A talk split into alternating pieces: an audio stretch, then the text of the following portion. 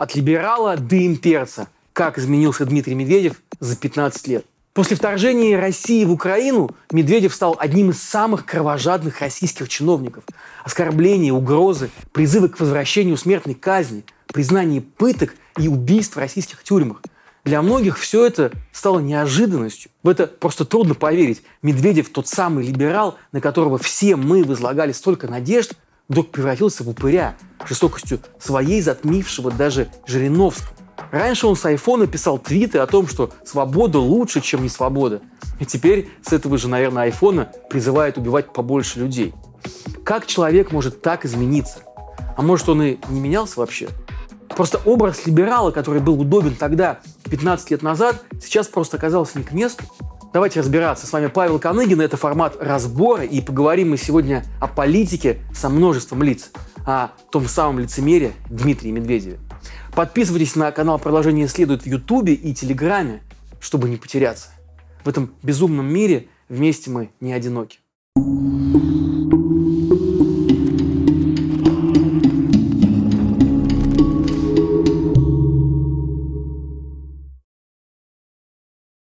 Путешествие из Петербурга в Москву. Дмитрий Медведев родился в 1965 году в Ленинграде. Там же окончил и юридический факультет Ленинградского госуниверситета имени Жданова, а ныне СПБГУ. Во время учебы он вступил в КПСС. После получения диплома начал работать преподавателем в том же университете. Ну а с 90-го года стал советником либерального мэра Питера Анатолия Собчака, а затем и экспертом комитета по внешним связям мэрии Санкт-Петербурга. Достойная в буквальном смысле карьера, правда? Если только забыть о том, что все они начинали карьеру достойно. И да, кстати, комитет по внешним связям возглавлял тогда Владимир Путин. С 93 года в стране, освободившейся от плановой экономики, начинается бизнес-карьера Медведева. Он регистрирует несколько компаний, в том числе и целлюлозно-бумажные, и связанные с лесообработкой. Заводит новые знакомства. Однако и от прежнего своего круга далеко не отходит. Как нам потом покажет жизнь, это было крайне дальновидно. В середине 90-х сложится команда, которую потом Владимир Путин возьмет и переведет в Москву. Среди членов этой команды будет и Медведев. В ноябре 1999 года Медведев стал заместителем руководителя аппарата правительства Российской Федерации, а возглавлял его тогда Дмитрий Казак, с которым Дмитрий Анатольевич Медведев работал еще в мэрии Петербурга. Именно на этой позиции Медведев и встретил отставку Бориса Ельцина – первого президента России, после чего уже перешел на работу в администрацию президента Путина. Медведев, кстати, возглавлял и его предвыборный штаб. В первой половине нулевых Медведев прыгает по высоким постам. Вот зам председатель Совета директоров «Газпрома», затем председатель Совета директоров «Газпрома», затем руководитель администрации президента, наконец, член Совета Безопасности. Активен он и в политическом смысле. Входил, например, в президиум Российской партии жизни, которая выступала в союзе с партией Возрождения России. Все это были личинки будущей справедливой России. И да, какое-то время Медведев состоял в одном политическом объединении с Сергеем Мироновым, Оксаной Федоровой, Николаем Басковым и Людмилой Нарусом. С 2005 года по 2008 год Медведев занимался реализацией национальных проектов. В эти годы он стал буквально главным героем центральных телеканалов. Без шуток, нередко именно сюжеты с Медведевым, а не с Путиным открывали выпуски новостей. По сути, именно национальные проекты стали фундаментом для предвыборной президентской кампании Медведева. Страну к нему подготовили. Стоит сказать, что председатель ЦИКа Владимир Чуров уже тогда говорил, что кандидатом не грех бы заявиться и Владимиру Путину в третий раз подряд. Но тогда к Конституции относились хоть с каким-то уважением, и идея третьего срока развития еще не получила. Все должны соблюдать действующее законодательство, начиная с главы государства. За рулем тандема. Два основных столпа предвыборной кампании Медведева – это раздача денег на нацпроекты и поддержка Путина. Путин, бывший тогда бешено популярным, не уставал повторять, что Медведева знает давно. Я уже об этом говорил, могу повторить еще раз. Я знаю Дмитрия Анатольевича очень давно. Что касается кандидатуры Дмитрия Анатольевича Медведева, я знаком более 17 лет с ним и очень близко. И целиком и полностью поддерживаю эту кандидатуру. Конец цитаты.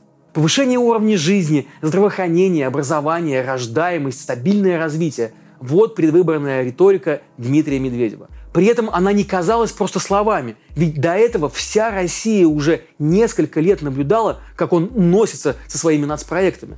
Было у Медведева и еще кое-что, что выгодно отличало его от Владимира Путина. Это идеология. Пусть и скомканная, не до конца проартикулированная, но хоть какая-то. Именно Медведев подарил нам бессмертную максимум. Ну правда ведь, согласитесь, это ведь та истина, к которой все мы хотим стремиться.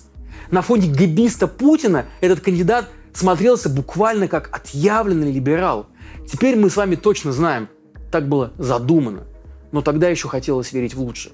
К слову, в дебатах либерал Медведев участвовать не стал, пошел по пути своего патрона Путина. Исход выборов казался уже предрешенным заранее. Медведев победил Зюганова и Жириновского, набрав 70% голосов, а Владимир Путин предсказуемо стал премьер-министром. Тогда-то мы и узнали этот термин «тандемократия», который, конечно, не предполагал никакой самостоятельности Медведева. Но он еще старался держать марку и до выборов, и после них много говорил про модернизацию и инновацию. Был начат проект колоссального наукограда Сколково. Милицию переименовали в полицию.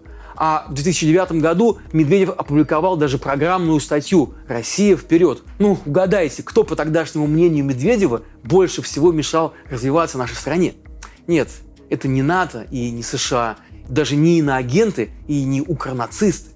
Чиновники, российские, наши собственные коррумпированные чиновники. Вот кого Медведев видел главной бедой России. Нашей работе будут пытаться мешать, влиятельные группы продажных чиновников и ничего не предпринимающих предпринимателей. Конец цитаты. Медведев выступал против культа Сталина, ел бургеры с Бараком Обамой, президентом США, получал подарок от Стива Джобса, основателя компании Apple, приходил на телеканал «Дождь» вот сюда и давал интервью «Новой газете», где я работал 16 лет. И вот именно факт общения с либеральными журналистами как-то по-особенному выделял Медведева, особенно в контексте будущей судьбы российской журналистики. Правда, его самостоятельность легко царапалась от малейшего соприкосновения с действительностью. Так, например, на одной из встреч с Бараком Обамой президент России Медведев пообещал передать слова американского президента Владимиру Путину, то есть своему подчиненному – и все же даже к концу своего президентского срока Медведева все еще многие рассматривали как возможного кандидата на выборы 2012 года. Вместо этого он вернул власть Путину, отказавшись от борьбы и получил должность премьер-министра. Тандем развернулся.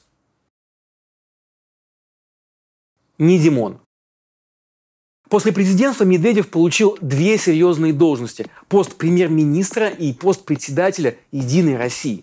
Также он стал председателем Совета министров союзного государства России и Белоруссии, проекта, о котором в те времена говорили очень много. Если во времена президентства Медведев сохранял образ либерального интеллектуала, то, став премьером, он давал все больше оснований для сомнений в собственной адекватности. Бывало, что даже засыпал на важных мероприятиях, говорил людям на встречах странные вещи вроде «денег нет, но вы держитесь».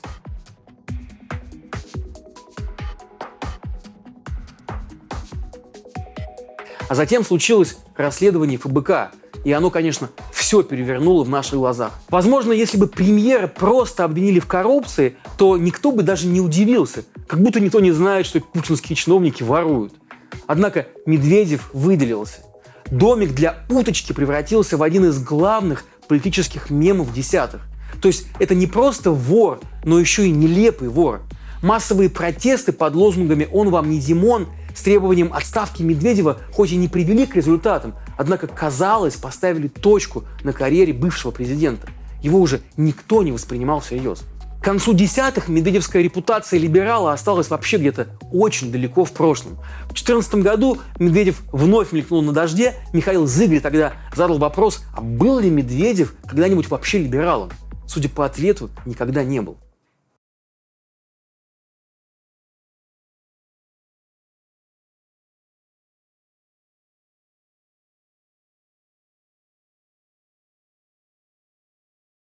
Бывшие сторонники считали его слабым, безвольным и жалким, ведь он отказался от борьбы за второй срок. Говорить про тандем было как-то даже стыдно. Все-таки в тандеме стороны должны хоть как-то имитировать равенство. а тут им даже и не пахло. В 2020 году перед принятием новой конституции Путин просто поменял премьера, и место Медведева занял Михаил Мишустин.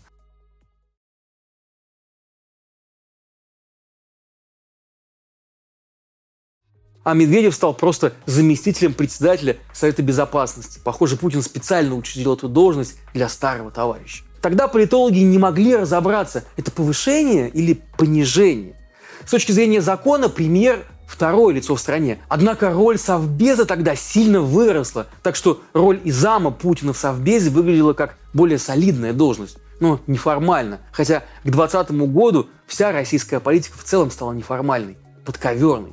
А если предположить, что уже тогда Владимир Путин решил начать войну, то назначение верного Медведева в Совбез становится и вовсе очень логичным. На парламентских выборах 2021 года «Единая Россия» справилась без своего председателя Медведева довольно неплохо. Видимо, он уже тогда стал настолько непопулярным политиком, что лицами партии решили сделать Шойгу и Лаврова. Будучи членом Совбеза, Медведев давал интервью и писал статьи. И общее их настроение ну никак не было похоже на вайп того парня с айфоном и бургерами. Запад плохой, с Украиной договариваться не нужно, у России свой путь. Вот что он писал. Но Медведев все еще как будто бы оставался в рамках приличий. Он уже совсем не прикидывался либералом, но и пить кровь еще не предлагал. Кто ты, Маска? Но спрашивается, зачем Медведев вообще притворялся либералом в 2008 году? Давайте посмотрим, что происходило в России в тот момент и почему преемник Путина постоянно говорил про свободу. После волны экономического роста и после крушения Советского Союза, когда у нас этот рост произошел, связанный с повышением цен на нефть, Россия возвращалась в мировое сообщество. Например, всерьез обсуждался безвизовый режим с Евросоюзом. Россия претендовала на проведение международных соревнований. Заявка на проведение Олимпиады в Сочи победила в 2007 году, а уже в 2010 году Россия заполучила и чемпионат мира по футболу, который прошел в 2017 году, через 7 лет. К этому можно добавить Евровидение, Петербургский экономический форум, который тогда был мировым, приход западных компаний, айфоны, интернет, соцсети. Про изоляцию речи вообще не шло. Наоборот, Россия шла навстречу миру с распростертыми объятиями и мир отвечал ей взаимностью. Либеральные партии набирали хоть какие-то голоса на выборах. Ну, проигрывали, но все равно пересоздавались. Россияне, ставшие зарабатывать больше денег, потянулись к развлечениям и свободе. Очевидно, что Путин с нею никак не мог ассоциироваться. Образ КГБшника с жесткой рукой уже прижился, а мюнхенская речь 2007 года сделала его и вовсе завершенным. Медведев же стал ответом на отчаяние того самого креативного класса, тех самых рассерженных горожан, которые не хотели уже, чтобы с ними говорили на позднем советском жаргоне. А тут президент, который разделяет идеи либерализма, даже если только на словах, интересуется новым, в том числе и гаджетами, и всякими там твиттерами. Наверняка Медведеву и самому было интересно во все это играться. Но с точки зрения большой российской политики, работа в тандеме позволяла отрабатывать оба настроения в обществе, и либеральные, и державные. война. Началось российское вторжение в Украину. Медведев завел телеграм-канал и стал объяснять, почему весь Запад не прав и почему Украину нужно уничтожить. От прежнего образа вообще не осталось ни следа. Помните, как Медведев ругал Сталина?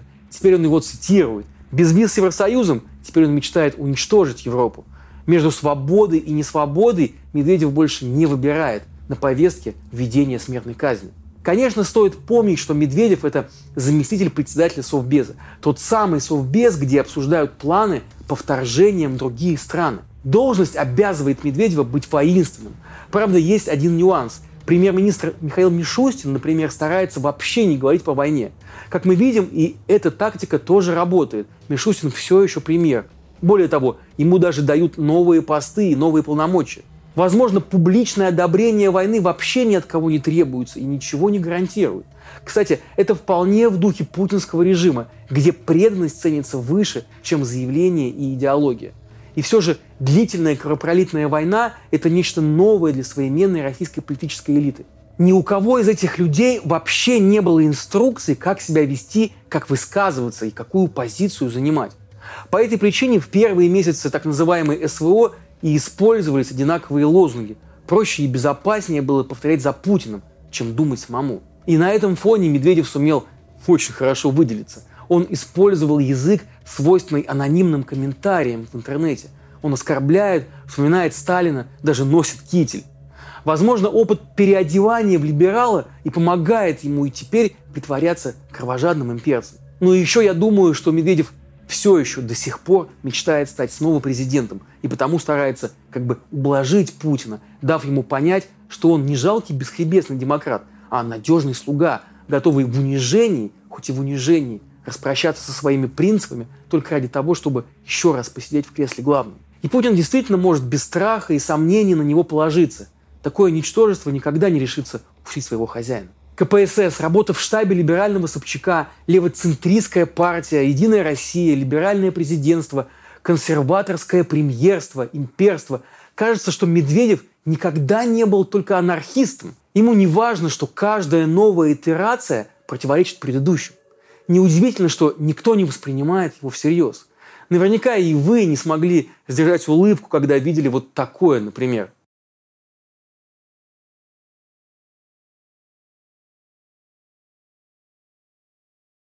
Но что скажете вы, что скажем все мы, когда увидим Дмитрия Анатольевича Медведева, этого странного человека на трибуне в Гаге? Вам все еще кажется, что это невозможно? Ну, продолжение следует.